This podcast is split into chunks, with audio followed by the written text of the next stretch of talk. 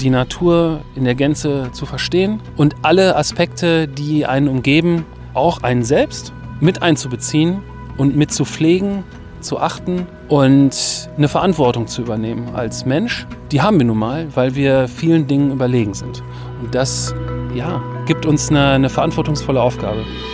Grenzgänger und leidenschaftliche Weltenwanderer nehmen uns mit auf ihre Streifzüge und bieten Einblicke in ferne Orte und faszinierende Kulturen. Mit offenen Augen ins Abenteuer. Das ist der Weltwach-Podcast mit Erik Lorenz.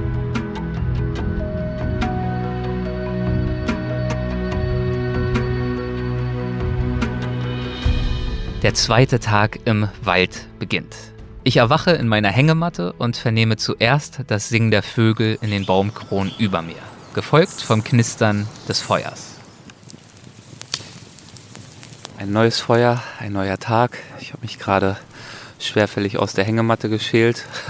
Maurice ist hier schon, ich weiß nicht seit wie lange, am Rackern. Das äh, nächste Feuer vorbereitet und gestartet. Und äh, wie war denn die Nacht in deiner Laubhütte? Ja, es war gut. Also nicht zu kalt. Nicht zu kalt, nein. Es war, ja, lass es mal irgendwie 13, 14 Grad gewesen sein oder so. Ja. Aber okay, ja. Auch wach sind bereits die Mücken. Ja. Und ähm, du hattest, glaube ich, heute früh irgendwas eingesammelt, was uns jetzt dabei helfen soll, oder? Mit dem Genau, fertig zu also- werden. Äh, als ich Wasser geholt habe, Ja. der Rheinfahren, der, der blüht und ist überall zu erkennen an seinen gelben Blüten. Und der hat auch einen ganz typischen Geruch. Mhm. Äh, du wirst ihn nicht beschreiben können. Er ist eine, also nicht vergleichbar mit irgendwas anderem. Am ehesten so, so ein Hauch von Eukalyptus, würde ich sagen. Mhm. Ja, ich so eine- vielleicht. So ein Äh, Eukalyptusblatt zerreibe, dann äh, ist das schon, geht das schon in so eine Richtung. Zumindest auch irgend sowas Ätherisches. ja, genau, genau. Und das machen wir uns jetzt zunutze. Hm, ja. Das können wir verbrennen. Ja. Und ähm, du wirst sehen, die Moskitos oder die Mücken, die werden verschwinden. Das wäre schön. Also reinfahren ist äh, genial, wenn man es verbrennt, äh, um die Mücken fernzuhalten. Genau, auch das kann uns die Natur geben, wenn wir es wissen. Brauchen wir keinen Anti-Brumm oder wie die Dinger heißen. Genau. Als nächstes wollen wir jetzt natürlich sicherstellen, dass wir auch äh, wieder was zu essen haben ne? und ein kleines Frühstück uns zubereiten. Genau, und dafür haben wir ja gestern die Wurzeln gesammelt.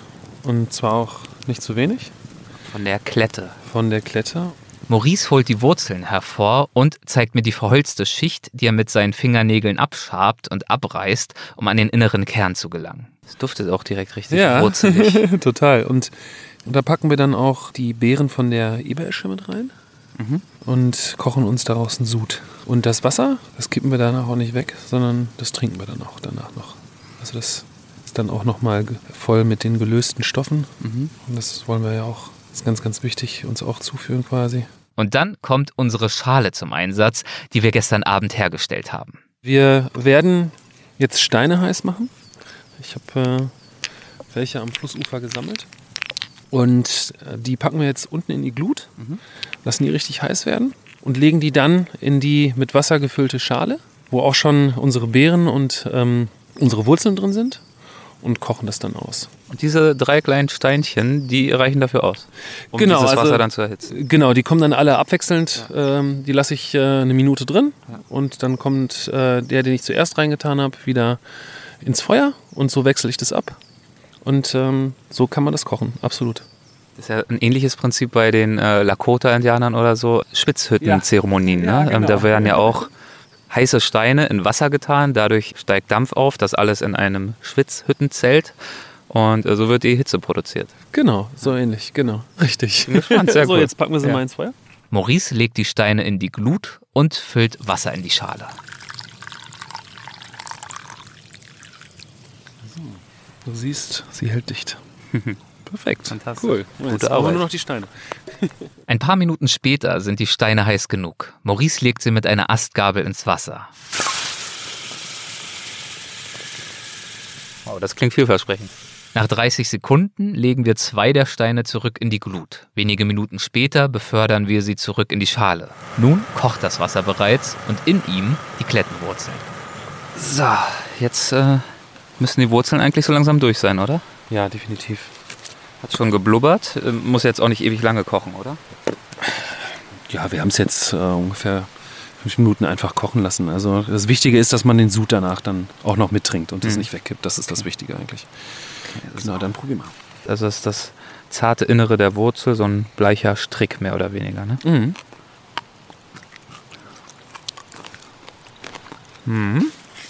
Womit ist das jetzt vergleichbar? Also es hat keinen intensiven Eigengeschmack.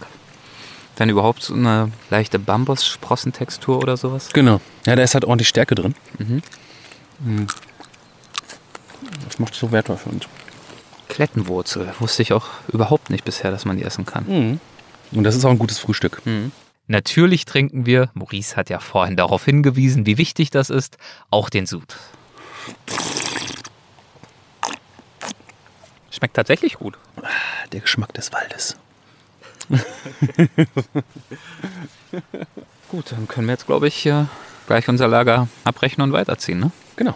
So, Erik. Guck, bevor wir jetzt hier das Feuer löschen, hier ist noch ein bisschen Glut äh, und das Lager verlassen, habe ich noch was ganz Besonderes für dich. Du hast äh, ja an den vielen Bäumen, an denen wir gestern und auch heute vorbeigelaufen sind, ja das hier schon mal gesehen. Der gemeine Baumpilz. Genau, das ist der Zunderpilz. Und äh, da haben wir ein ganz trockenes Exemplar. Ja.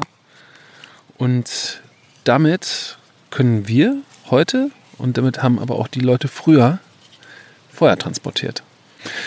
Davon habe ich gelesen. Also ich glaube schon in der Steinzeit, oder? War das doch so das, das Gluttransportbehältnis sozusagen? Genau. Ja. Und äh, wir übertragen jetzt quasi, wir haben immer so ein bisschen Glut hier und übertragen das quasi in die Tramaschicht hier. In die was-Schicht? Ja, es hat halt zwei Schichten. Das ist einmal die Röhrenschicht und einmal die Tramaschicht hier Ja. oben. Und äh, diese Tramaschicht, die hat man, ähm, das ist auch so das, das Mittelalter äh, Feuerzeug. Das hat man dann mit Silex, also mit Feuerstein und ähm, so einem ähm, ja, Stahl, der ja zum Schlagen auch gut geformt war, hat man dann einen Funken erzeugt und den dann mit dieser Tramaschicht aufgefangen. Das ist so ein Stück verholzt. Äh, Ja, du siehst ja hier quasi, hier ist ja die Röhrenschicht Ja, und hier das, diese dünne Schicht hier. ja. Oh, die obere, das ist halt die Tramaschicht. Und da übertragen wir jetzt mal. Lass uns mal einmal ein bisschen weiter öffnen. Warte mal. Maurice schlägt den Pilz mit seinem Messer in zwei Hälften.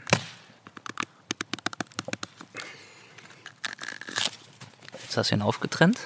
Genau, so ein. Nehmen wir mal ein Stück Glut. Jetzt machen wir das genauso wie beim Schalenbrennen. Das heißt, du legst die Glut auf den Pilz Genau. und fängst wahrscheinlich an zu pusten.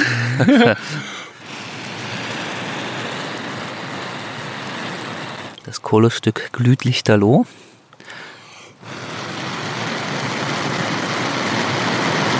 So, da haben wir schon. und schmort dieses Innenstück des Pilzes an. Das jetzt auch anfängt zu glühen. So, und das kriegst du nicht mehr aus.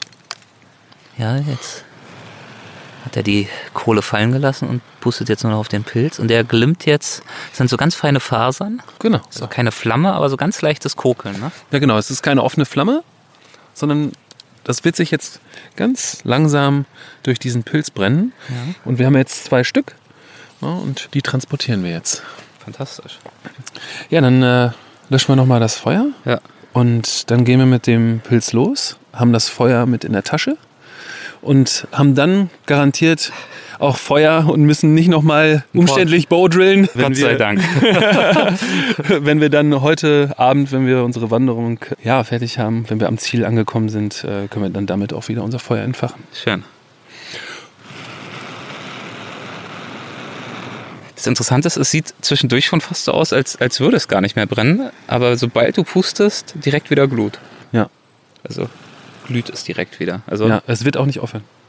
Das, tatsächlich. ich habe ich hab davon gelesen in irgendwelchen Romanen und ich konnte mir das nicht so richtig vorstellen, wie so ein Pilz, also wie irgendetwas so lange brennbar sein soll. Aber jetzt verstehe ich es, weil es halt wirklich ganz, ganz sanft und ganz, ganz langsam ist und diese Fasern so fein sind und so viele Schichten wahrscheinlich, dass ich das da ewig durcharbeiten kann. Ne? Ah, Du siehst es, ne? Ja. Ach, ich liebe es. Maurice liebt es, ich bin auch völlig aus dem Häuschen, also ein weiterer voller Erfolg. Guck mal hier. Ja. So, jetzt guck mal nach vorne. Und was, was verändert sich hier? Also wir sind grad- Schon die ganze Zeit gerade und wir werden auch, wenn wir jetzt weiter geradeaus laufen. Was, was, wie verändert sich die Landschaft? Siehst du das ein bisschen? Ähm, naja, also zum einen, der Boden war bisher sehr dicht mit Laub bedeckt. Jetzt kommt hier gleich so ein bisschen mehr äh, Grünbewuchs rein. Wahrscheinlich, weil es auch ein bisschen dichter wird. Wir sehen hier auch eine Spur, also so eine, ich weiß nicht, so ein Trampelpfad von Tieren wahrscheinlich. Trampelpfad von Tieren. Ja. Genau. Ja, das ist äh, ein Wechsel. Ein ist Wildwechsel. Das. das ist ein Wildwechsel. Aha. Und ja, du siehst, hier geht es so ein bisschen bergab. Auf der linken Seite geht es äh, bergauf und die Tiere nehmen immer den günstigsten Weg, den einfachsten Weg durch die Landschaft. Außer es ist ein Zwangswechsel, also wenn sie irgendwo durch müssen. Oder ein, ja, ein Hindernis, den Genau. ja, im Weg steht. Und ähm, wenn wir diesem Weg folgen, dann sparen wir auch erstmal Energie Mhm. und entweder in die Richtung oder in die Richtung ist Wasser. Aha. Also ja. ne, es ist meistens vom Einstand hin zu, zum Wasser oder zu Elsungsplätzen. Also zu den Einstand Plätzen. heißt Schlafplatz, oder? Einstand ist da, wo sich das Wild, ob das jetzt Rehe sind oder Wildschweine sind, äh, wohlfühlen. Okay. Also wo sie sich, wo sie Deckung haben, Mhm. wo sie geschützt sind. Und genau, also einmal, äh, wenn du den Weg folgst, dann ist es meistens, wie gesagt, der einfachste Weg durch die Landschaft. Man kann Wasser finden dadurch. Das überrascht mich. Also es ergibt natürlich Sinn. Andererseits hätte ich jetzt auch gedacht, dass diese Wildwechsel wahrscheinlich so kreuz und quer durch den Wald führen. Weil an der einen Stelle ist dann der Unterschlupf, an der anderen Stelle finden sie vielleicht ein bisschen äh, Nahrung, dann gibt es nochmal Wasser, dann links und rechts und nochmal drumherum. Das ist aber jetzt nicht so ein willkürliches äh, Labyrinth, sondern es gibt schon eine gute Chance, wenn man da mal eine Weile in eine Richtung folgt, dass man da tatsächlich auch zu einer Wasserstelle kommt. Na, ich würde dann halt bergab laufen. Ne? ja, gut, das ist dann nochmal der zweite hilfreiche Genau, Hinweis. ja, genau. was wir jetzt auch machen werden. Ja. Mhm. Ja, dann. Ja, das sind Details, das wäre mir jetzt entgangen. Das ist interessant. Das geht ja auch nicht nur um die Jagd, es geht ja auch darum, äh, die Landschaft zu verstehen und zu lesen und einfach nachvollziehen zu können, was so abgeht. Ne? Genau, also ich bin mir ziemlich sicher, wenn wir jetzt hier, ich sehe, äh, in der Kuppe geht es auch weiter runter, ähm, dass wir da Wasser finden werden. Schauen wir mal, ob das stimmt. Es ist ja fast schon ein bisschen nervig, aber auch nicht wirklich überraschend. Natürlich, es stimmt, Maurice behält recht. So, wir sind hier gerade über die Hügelkuppe gekommen und also ich muss schon mal sagen, du hast nicht zu viel versprochen. Hier ist schon mal so ein kleiner Tümpel, so ein, so ein Wasserloch in einer Mulde zwischen zwei Hängen. Genau, du merkst auch schon, es ist viel kühler geworden. Also Ja. es ist humid, also viel, viel feuchter.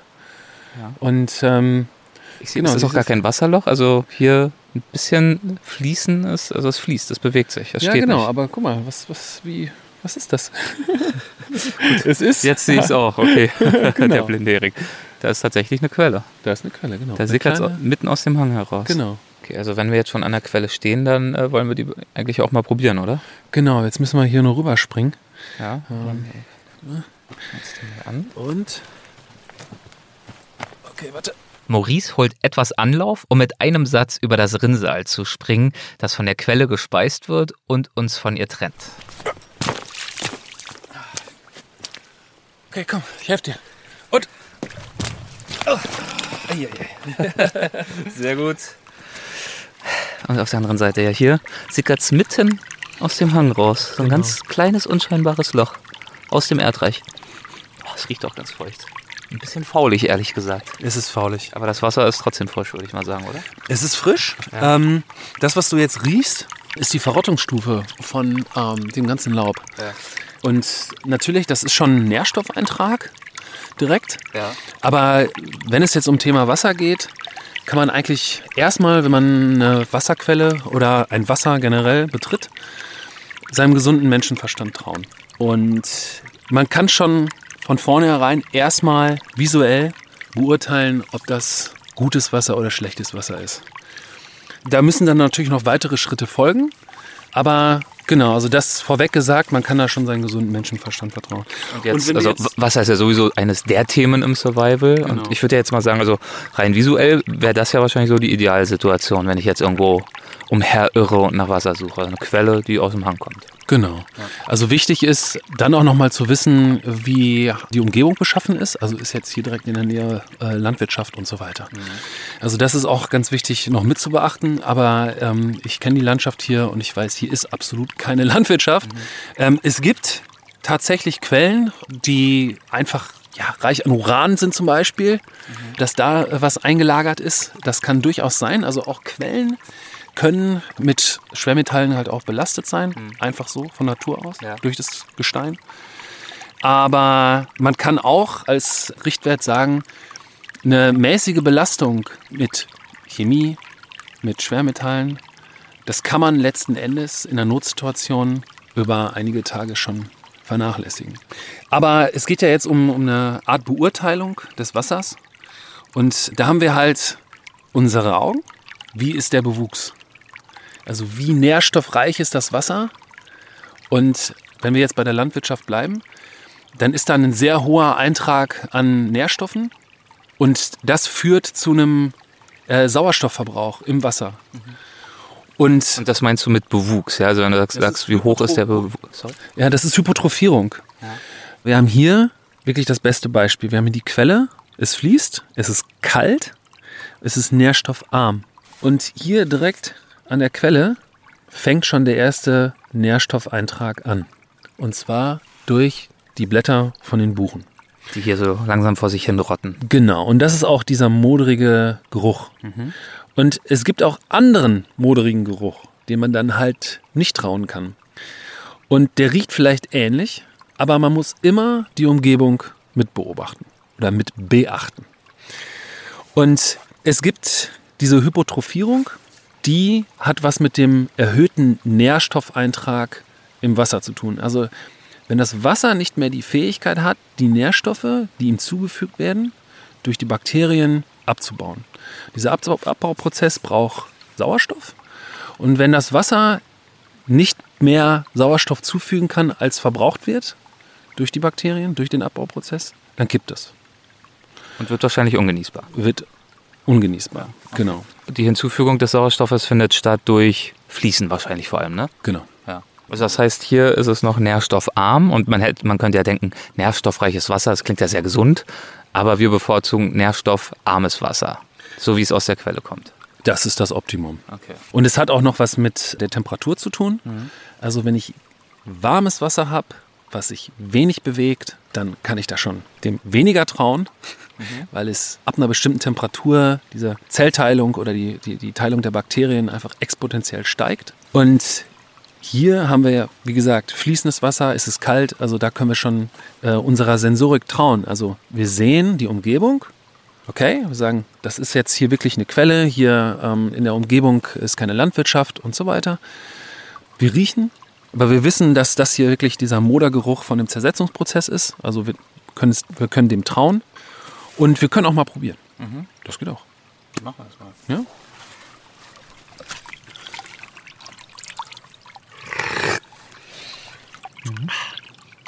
Der Hammer.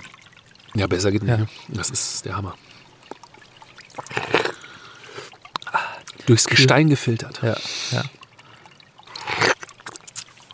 Okay, jetzt sind wir natürlich, äh, wir haben den Vorteil, wir sind direkt an der Quelle. Was wäre denn jetzt aber, wenn wir auf dieses Bächlein ein, zwei oder drei Kilometer stromabwärts getroffen wären? Wie würden wir dann feststellen, ob das Wasser noch gut trinkbar ist und genießbar ist? Ja, wir würden erstmal genauso verfahren wie hier. Wir würden uns die Umgebung angucken. Und je mehr Wasserpflanzen da sind, je mehr Insekten da sind, äh, je weniger es fließt, desto mehr Nährstoffe sind darin enthalten. Und wenn wir jetzt nicht mit Sicherheit sagen können, was zwischen uns und der Quelle ist, also sprich eine Siedlung oder eine große Tränke, wo sich verschiedene Wildarten treffen und dort halt Wasser schöpfen, dann haben wir es mit ja, weniger sicherem Wasser zu tun und dann äh, müssten wir das abkochen, vorsichtshalber. Na, und das ist ganz, ganz wichtig, weil in einer Notsituation wir uns da keine Krankheit leisten können durch Bakterien oder Viren. Das ist ganz klar. Und wir haben das ja jetzt auch schon in der Folge hier gelernt, wie man das macht mit dem Abkochen. Äh, dafür braucht man ein Gefäß und so weiter. Aber wenn man weiß wie, dann sollte man das äh, definitiv tun, weil einmal vertan, dann äh, hat man ein Riesenproblem. Durchfall in einer Notsituation raubt Kräfte, raubt Zeit und raubt jede Möglichkeit, noch proaktiv das zu tun, was zu tun ist. Ähm, Körperwärme, Nahrung und so weiter. Genau. genau. Äh, was noch ganz interessant ist, es gibt äh, bestimmte Zeigerpflanzen und Tiere, die anzeigen, wenn sie da sind, dass es äh, schlechtes Wasser ist. Oder deren Fehlen anzeigt, dass die äh, Wasserqualität schlecht ist. Und zum Beispiel der Eisvogel. Wenn der gesichtet wird, dann ist das eine sehr gute Wasserqualität oder ein Indiz für sehr gute Wasserqualität. Weil der ein bisschen wählerischer ist. Der ist sehr, sehr wählerisch. Ja. Oder zum Beispiel die Wasseramsel. Ja, Und ähm, jeder von euch hat bestimmt schon mal Abwasser gesehen. Und da bilden sich ja auch diese Abwasseralgen. Also es gibt tatsächlich auch Organismen, die haben sich äh, auf schlechte Wasser oder die brauchen diese schlechte Wasserqualität. Das ist dann natürlich auch ein sicheres Zeichen. Aber das geht dann wieder in die Kategorie äh, Trau deinen Augen. Man sieht das dann einfach, wenn äh, bestimmte Organismen da sind und kann da seinen, seinen Augen trauen, dass das wirklich dann auch eine schlechte Wasserqualität ist. Was man noch dazu sagen kann, ist, dass wir mit normalen Aufbereitungsmethoden wie das Abkochen keine Chemie aus dem Wasser herausbekommen. Wir können Bakterien abtöten damit. Wir können Viren auch damit abtöten. Also hum human-pathogene Erreger, sagt man, die die Temperatur brauchen, die auch in unserem Körper herrschen. Und wenn wir darüber hinausgehen, dann tötet das diese Bakterien oder diese Viren ab. Das kennen wir von Milch, dieses schonend pasteurisiert. Das ist so über 70 Grad.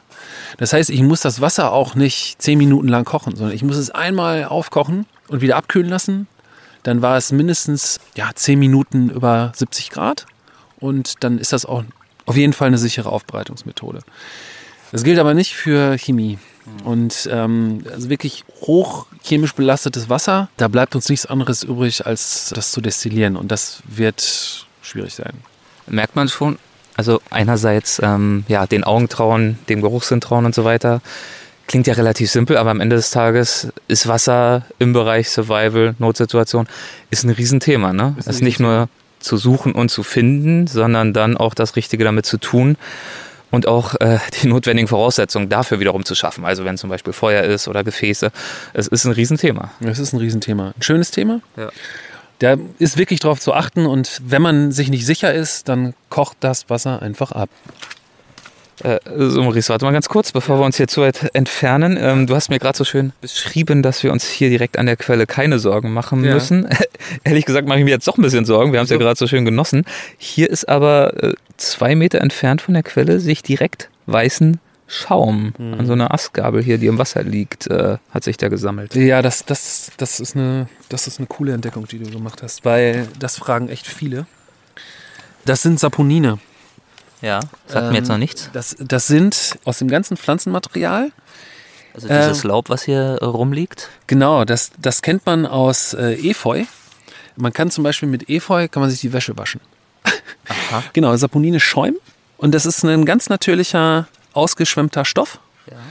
Und da braucht man sich erstmal keine Sorgen machen. Also deswegen, wo soll hier irgendein Eintrag sein? Das sind Saponine. Und da muss man sich dann auch keine Sorgen machen. Dann bin ich Man ja kann auch den beruhigt. Schaum einmal kurz testen. also warte. Genau. Also, Schmeckt das jetzt nach. Seife oder ähm, Nee, das schmeckt gar- nicht chemisch, ne? Ja. Also du, man, man kann auch schon seinem Geschmack trauen. Hm. Schmeckt natürlich. Hm. Richtig identifiziert. Erfrischt wandern wir weiter, bis wir uns einmal mehr zu einer Rast niederlassen. Ich knüpfe an das Gespräch von gestern Abend an, in dem mir Maurice unter anderem von seinen Erlebnissen im brasilianischen Dschungel erzählte. Wie hat all das dann zu der Idee geführt, in Deutschland dieses Thema Wald für dich fortzuführen? Nicht nur in deiner persönlichen Auseinandersetzung, sondern tatsächlich auch beruflich und eine Waldschule zu gründen. Ja, das war ein schleichender Prozess. Also zehn Jahre lang habe ich für ein Reiseunternehmen in Schweden die Leute durch die Nationalparks äh, geleitet. Also parallel zu deiner Arbeit als Fotograf? Zu, parallel, Ja, mhm. genau, zu, zu der Arbeit, einfach ja, als, als Nebenerwerb. Und das war aber immer nur einmal im Jahr. Und parallel dazu habe ich auch immer Urlaub in Schweden gemacht. Also es war oder ist mein Lieblingsland, meine Lieblingslandschaft. Und da habe ich immer darauf hingefiebert. Ich habe immer gesagt, okay, hey, würdest jetzt auch gerne raus und in der Natur halt äh, übernachten, aber in Deutschland darfst du das ja nicht. Du musst dich jetzt auf Schweden oder freust dich jetzt auf Schweden, da kannst du es ja machen. Da gab es dann ein ganz einschneidendes Erlebnis, als sich mein bester Freund umgebracht hat. Ähm, davon erfuhr ich an meinem Lieblingsort in meinem Urlaub in Schweden. Und es war eine unbeschreibliche Situation, äh, wo ich einfach diese Trauer an meinen Lieblingsort verarbeiten konnte. in der Natur. Mit meiner Familie, aber halt sonst komplett alleine, mitten im Nirgendwo in Schweden. Und Phil wollte eigentlich immer mitkommen. Er hat immer gesagt, Maurice, nimm mich doch mal mit. Und es ging ihm aber schon lange bevor er sich umgebracht hat, relativ schlecht. Und ähm, ich bereue es, dass ich das nicht getan habe. Ich habe ihn nicht mitgenommen und ich kann ihn auch nie wieder mitnehmen.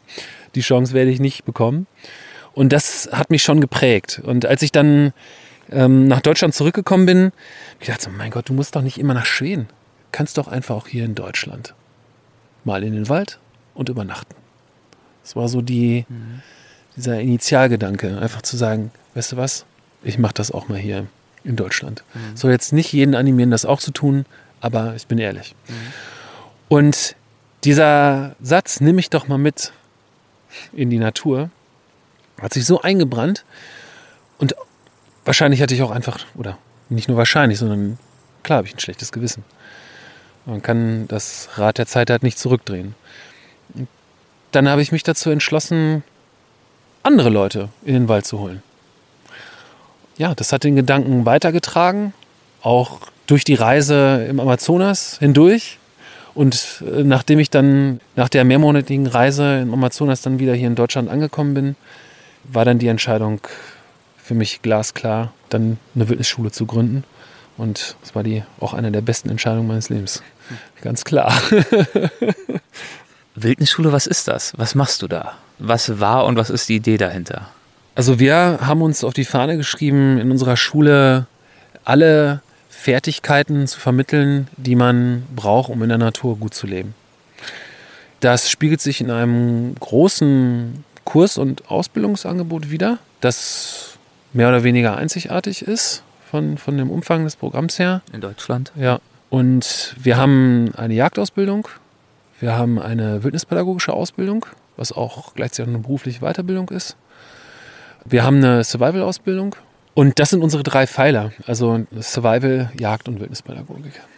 Und äh, wer nimmt an diesen Kursen und Ausbildungen so teil und warum? Ah, das ist ja ganz unterschiedlich. Mhm. Weil wir halt so unterschiedliche Programme haben, sind das auch ganz unterschiedliche Motivationen der Leute, daran teilzunehmen. Also Viele machen die wildnispädagogische Ausbildung zum Beispiel mit, um sich beruflich weiterzubilden.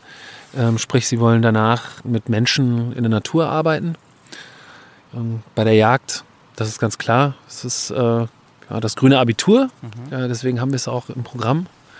Das ist mir ganz, ganz wichtig, weil das einfach eine geniale Ausbildung ist, um, um wirklich die kompletten Abläufe in der Natur einmal zu verstehen.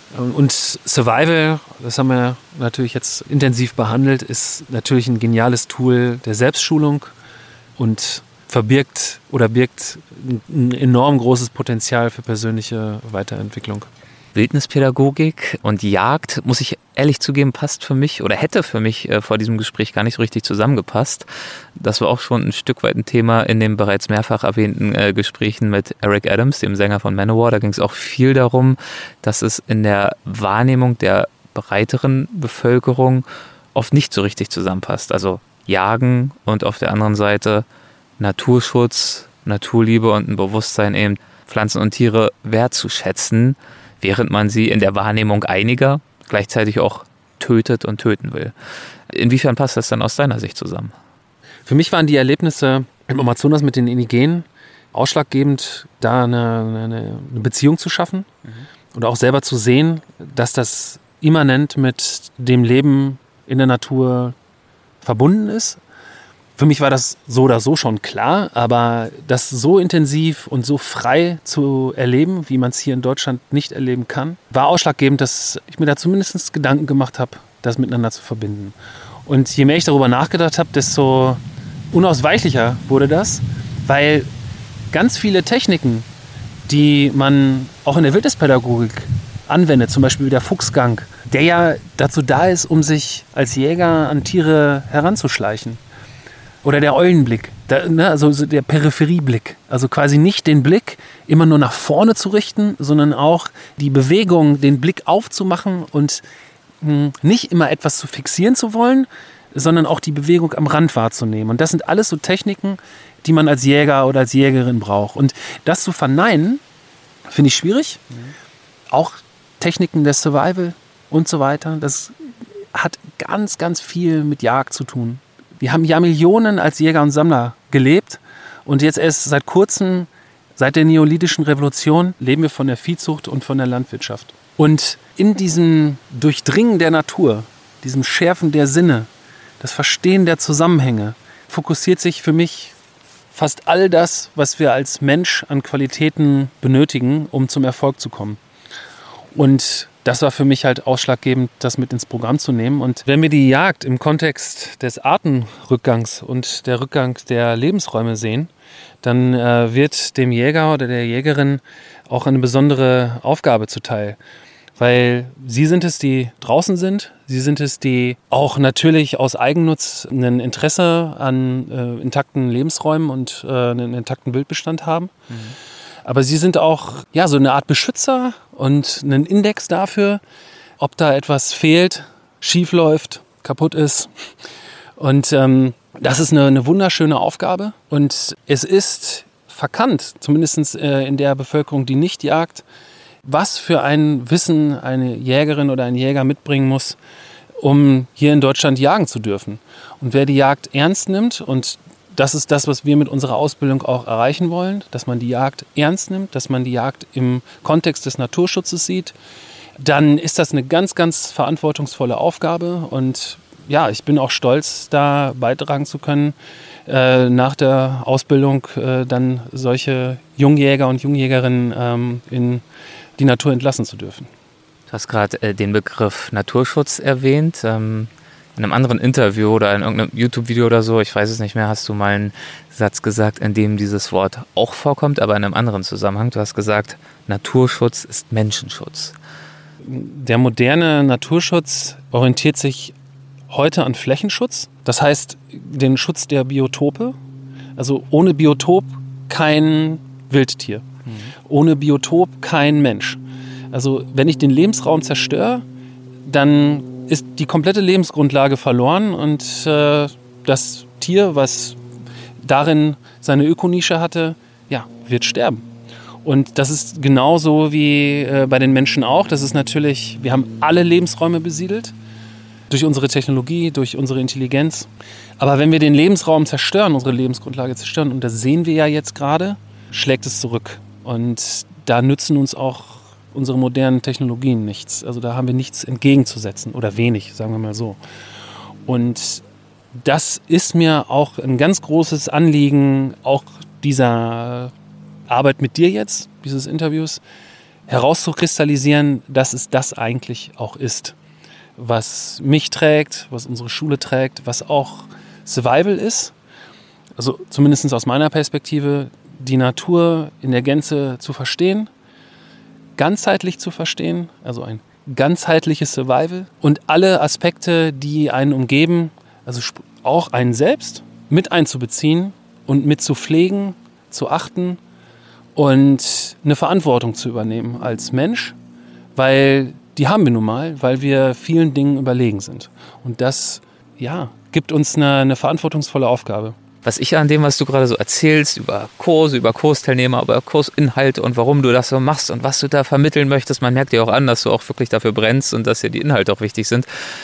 Was ich daran ja echt erstaunlich finde, ist, wenn ich daran zurückdenke, was du uns auch schon erzählt hast, dass als du Schüler warst und jemand versucht hat, dir was beizubringen, das überhaupt nicht funktioniert hat, du gar keinen Bock hattest, du komplett gescheitert bist, das einfach Vollkatastrophe war und das, was dich heute antreibt, ist natürlich der Genuss für dich selbst, im Wald unterwegs zu sein, klar. Aber was dich wirklich antreibt, ist es, andere zu unterrichten in diesen Fähigkeiten, in dem Wissen und in den Denkweisen. Ist das ein, nee, Widerspruch ist es nicht, aber es ist zumindest eine außergewöhnliche Entwicklung. Ja, das habe ich mir auch schon gedacht. Ja. Ist dir zumindest aufgefallen. Ist mir zumindest aufgefallen, genau. Wunderst du dich da manchmal selber, wenn du so vor einer Gruppe stehst und erklärst und quasi der Lehrmeister bist, in welche Rolle du da eigentlich so reingewachsen bist? Hm, ist, ja, auf, definitiv. Es ist Aber auch der Raum, der mich damals gestört hat und der Inhalt. Es kommt ja immer darauf an, was vermittelt wird.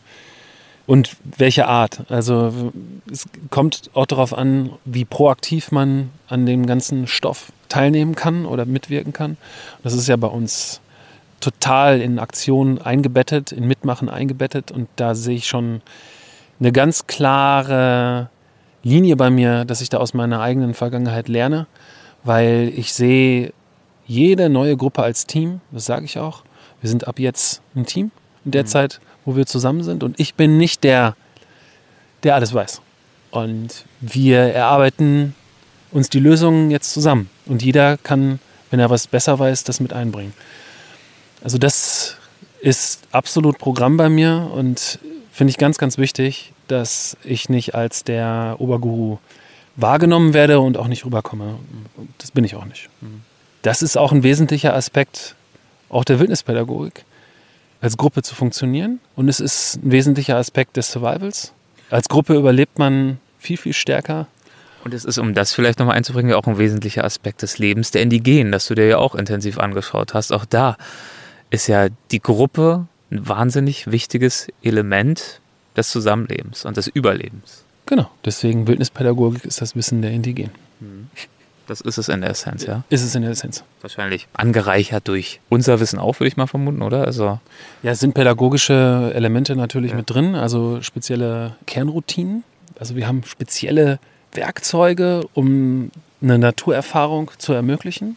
Und in der Ausbildung durchleben die Schüler und Schülerinnen diese Kernroutinen, um sie dann später den Menschen, denen sie die Natur näher bringen wollen, ähm, auch anwenden können. Mhm. Also es geht erstmal darum, das selber zu erfahren. Eine der wichtigsten Kernroutinen ist zum Beispiel der Sitzplatz.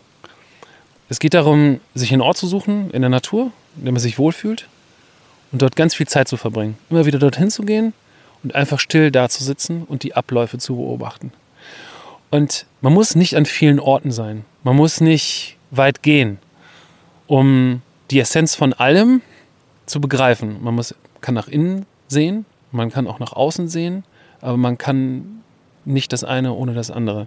Und der Sitzplatz vereint das, dieser Blick nach innen und dieser Blick nach außen und dann diese Beständigkeit. Also das immer wieder dorthin gehen und sich die Abläufe anzugucken. Im Ablauf der Jahreszeiten die Veränderung der Flora, die Veränderung der Fauna wahrzunehmen und das ist ein ganz besonderes und äh, intensives Werkzeug, um eine Naturverbindung herzustellen. Das nur als Beispiel, als eine Kernroutine der Wildnispädagogik. Das ist ein eindrucksvolles Beispiel. Und zwar, ja, Veränderung der Jahreszeiten, aber natürlich auch schon im kleineren, ne? Veränderung der Tageszeiten. Also selbst wenn ich einen ganzen Tag die Geduld aufbringe, die Ruhe aufbringe, mich einfach nur hinzusetzen und zu schauen, was um mich herum passiert, bevor ich innerlich zur Ruhe gekommen bin, habe ich wahrscheinlich den Eindruck, es passiert wahrscheinlich so gar nichts. Alles viel zu langsam und war regelrecht langweilig. Ich könnte mir vorstellen, wenn ich dann aber einmal angekommen bin und äh, anfange, Details festzustellen, irgendwelche Käfer, die sich bewegen, äh, Schmetterlinge, die rumfliegen, Blätter, die sich mal im Wind wiegen und mal wieder nicht, das Licht, das sich verändert, bin ich plötzlich erfüllt von Veränderungen, die mich umgeben und von diesem Bewusstsein dafür. Also wenn du dich langsam und leise in den Wald bewegst, dich dorthin setzt, dann dauert es vielleicht 30 Minuten und dann beginnt der Wald wieder seinen normalen Takt anzunehmen. Und irgendwann wird der Marder auftauchen neben dir oder das Reh. Irgendwann wirst du die Maus ja fast streicheln können.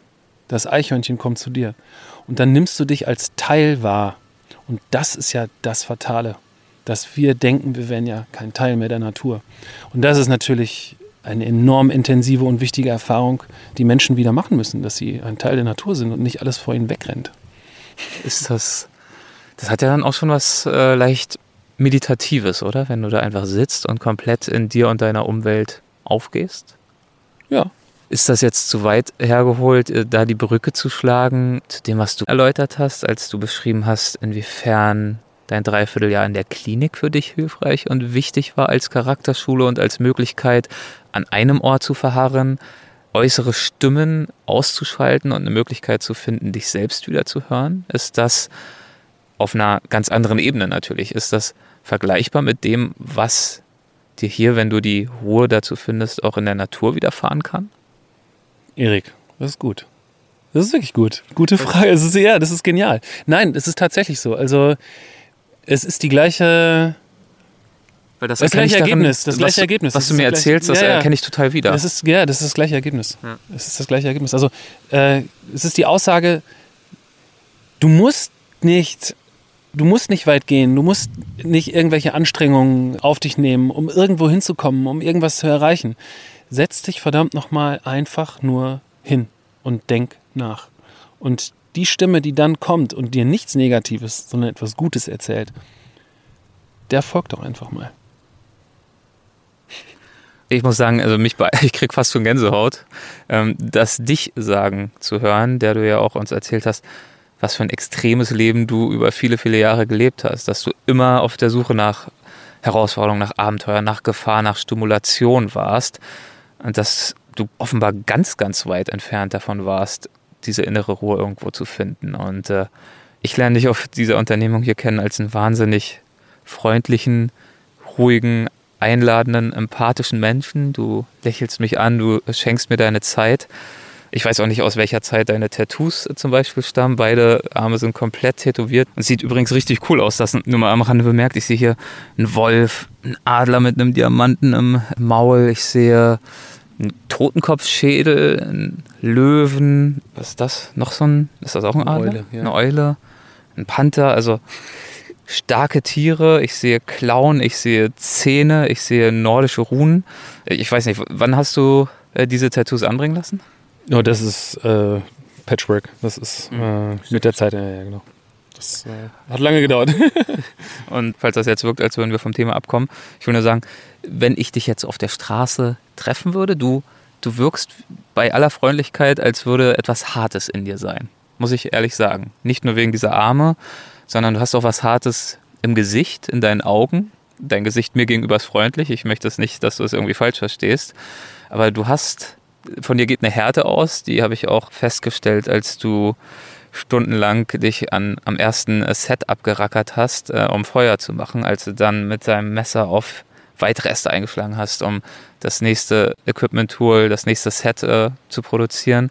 Du hast geackert und gerackert und nicht mit einer wütenden Verbissenheit, aber mit einem sehr, sehr großen Ehrgeiz, mit einem Zug zum Ziel. Und ich habe das Gefühl, wenn es jetzt irgendwie angefangen hätte zu regnen, zu schütten, alles wäre nass geworden und noch viel schwieriger gewesen. Wäre ich jetzt nicht da gewesen und irgendwann wäre unsere Zeit vorbei gewesen, du hättest zur Not auch drei Tage da weiter geschnitzt und gemacht und getan mit einer stoischen Versessenheit, ist vielleicht zu wertend, aber du hättest einfach immer weitergemacht. Ich habe das Gefühl, man kriegt dich nicht so schnell klein. Und jetzt wird mir auch langsam klar, warum. Du hast ja erzählt, was du alles schon durchgestanden hast, erlebt hast. Und jetzt aber äh, Sätze zu hören, die von ähm, im Wesentlichen von der Kraft der Ruhe künden, ist nicht nur für mich ein Stück weit jetzt auch überraschend, ehrlich gesagt, sondern äh, zeigt ja auch eigentlich, wie weit du als Person gekommen bist und was du am Ende des Tages auch im Survival, was auch immer wir darunter nun verstehen, also in der Naturerfahrung findest. Und dass es vor allem eine Ruhe ist, die Stärke ausdrückt. Ja, das hast du schön beschrieben. Ähm, Habe ich natürlich jetzt auch selten so gehört, aber ich glaube schon, dass äh, andere mich auch so wahrnehmen.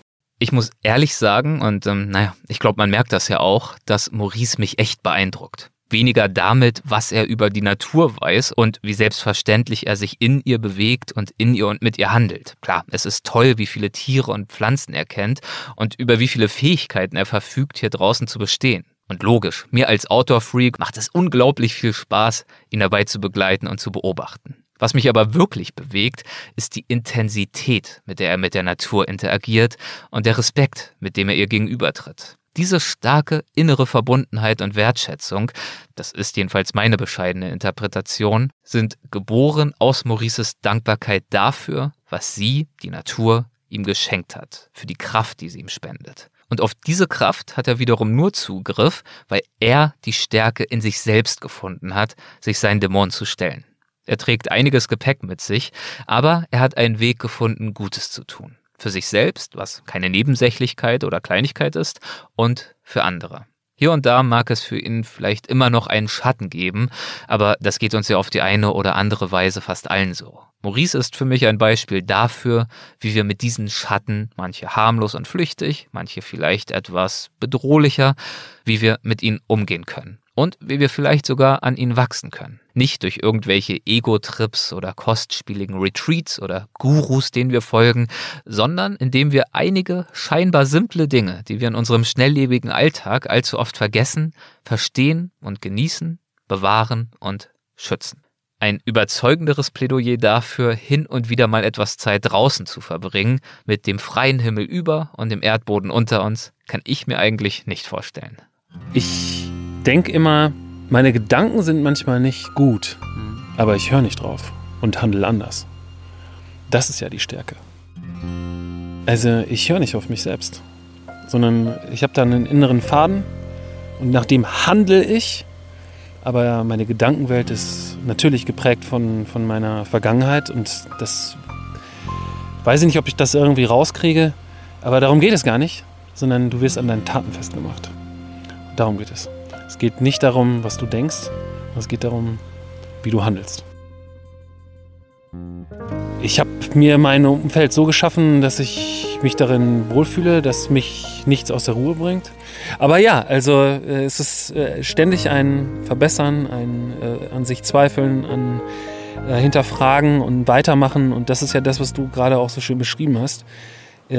Ich mache weiter, egal was passiert. Ein paar Stunden später enden unsere zwei Tage im Wald. So, ich sehe schon einen ersten Zaun. Der Wald lichtet sich. Zwischen den Bäumen erkenne ich schon die Rückseite von irgendeinem Haus. Das heißt, ich habe so das Gefühl, wir sind dabei, der Wildnis zu entfliehen. Wir haben es geschafft, oder? ja, und es war eine ganz intensive und schöne Zeit und ich muss mich wirklich für deine Feinfühligkeit bedanken und ich bin ja, ich bin einfach dankbar, dass du mir so auf den Zahn gefühlt hast und mir einfach Sachen ja, rausge oder Sachen aus mich rausgekitzelt hast, wo ich erst die Befürchtung hatte, ah, das hat ja draußen in der Welt gar nichts zu suchen. Ja. Aber vielleicht ist das ja doch. Mhm. Und äh, ja, ich hoffe, dass äh, meine Ehrlichkeit und meine Geschichte andere vielleicht dazu animiert, mutig zu sein und die inneren Stimme zu folgen und seine Träume zu erfüllen. Ich danke dir jedenfalls von Herzen für dein Vertrauen, das weiß ich wirklich zu schätzen. Ähm, und ich danke dir vor allem auch, dass du mich überhaupt mitgenommen hast. Also ich bin wirklich derjenige, der hier Danke zu sagen hat. Und ich hoffe, ich war dir nicht zu sehr ein Klotz am Bein. Nein, Erik, komm. Eine Umarmung. Also vielen, vielen Dank.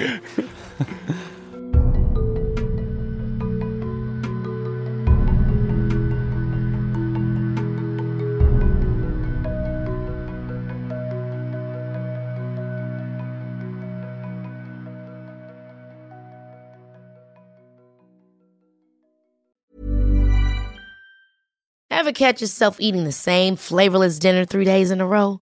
Dreaming of something better? Well, HelloFresh is your guilt-free dream come true, baby. It's me, Kiki Palmer. Let's wake up those taste buds with hot, juicy pecan-crusted chicken or garlic butter shrimp scampi. Mm. Hello Fresh. Stop dreaming of all the delicious possibilities and dig in at HelloFresh.com. Let's get this dinner party started. Hey, it's Paige DeSorbo from Giggly Squad. High quality fashion without the price tag. Say hello to Quince. I'm snagging high-end essentials like cozy cashmere sweaters, sleek leather jackets, fine jewelry, and so much more. With Quince being 50 to 80% less than similar brands. And they partner with factories that prioritize safe, ethical, and responsible manufacturing. I love that. Luxury quality within reach. Go to quince.com slash style to get free shipping and 365 day returns on your next order. Quince.com slash style.